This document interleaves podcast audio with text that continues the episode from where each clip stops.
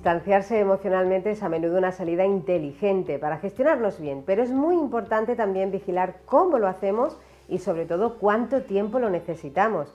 El distanciamiento emocional es un mecanismo defensivo en el que escondes consciente o inconscientemente tus emociones y además mantienes las distancias con las emociones de las demás personas. Eso como estrategia temporal o puntual está bien, pero si se vuelve constante y perdura en el tiempo, puede secuestrar tus habilidades para relacionarte o pasar a formar parte de tu personalidad o incluso llevarte a distanciarte emocionalmente de tu propia persona. Y eso ya no es positivo.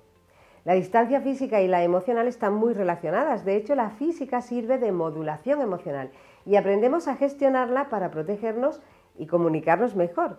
Si no nos queremos involucrar, nos quedamos en la distancia pública, observando desde como mínimo más de tres metros y medio. Sin embargo, para hacernos presentes, pero sin llegar a implicarnos demasiado, nos situamos hasta poco más de un metro. Es la distancia social, esa con la que nos han machacado en los últimos dos años de pandemia. La distancia personal es cuando estamos a menos de un metro y la establecemos cuando tenemos o queremos generar confianza. Eso permite tocar o que nos toquen las personas con las que nos relacionamos hasta llegar a colocarnos en la distancia íntima, que no es mayor de los 45 centímetros de separación. Así que si quieres saber si estás siendo emocionalmente distante, empieza observando qué distancia física toleras y con quién, que eso te dará las primeras pistas. Recuerda también cómo eran esas distancias antes y con quiénes han cambiado más.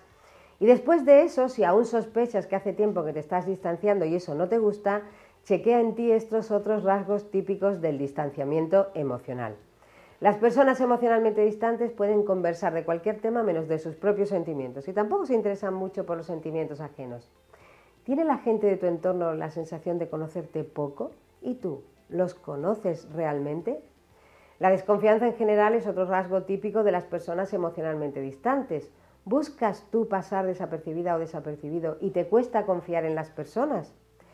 Cuando una persona está distante emocionalmente parece que pocas cosas le afectan, ni en positivo ni en negativo. ¿Tienes la sensación de estar en encefalograma emocional plano?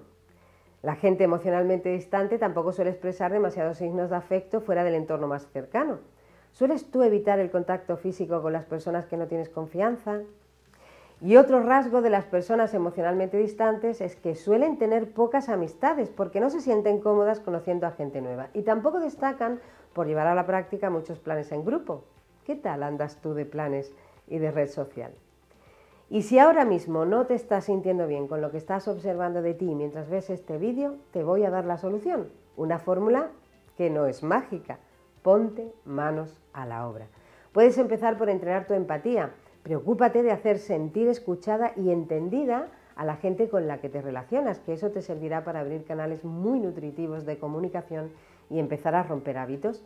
Y organiza algún plan con tu gente querida o comienza tú conversaciones en las que hables de cómo te sientes o pide ayuda, que también puedes. Pero sobre todo, ten paciencia contigo.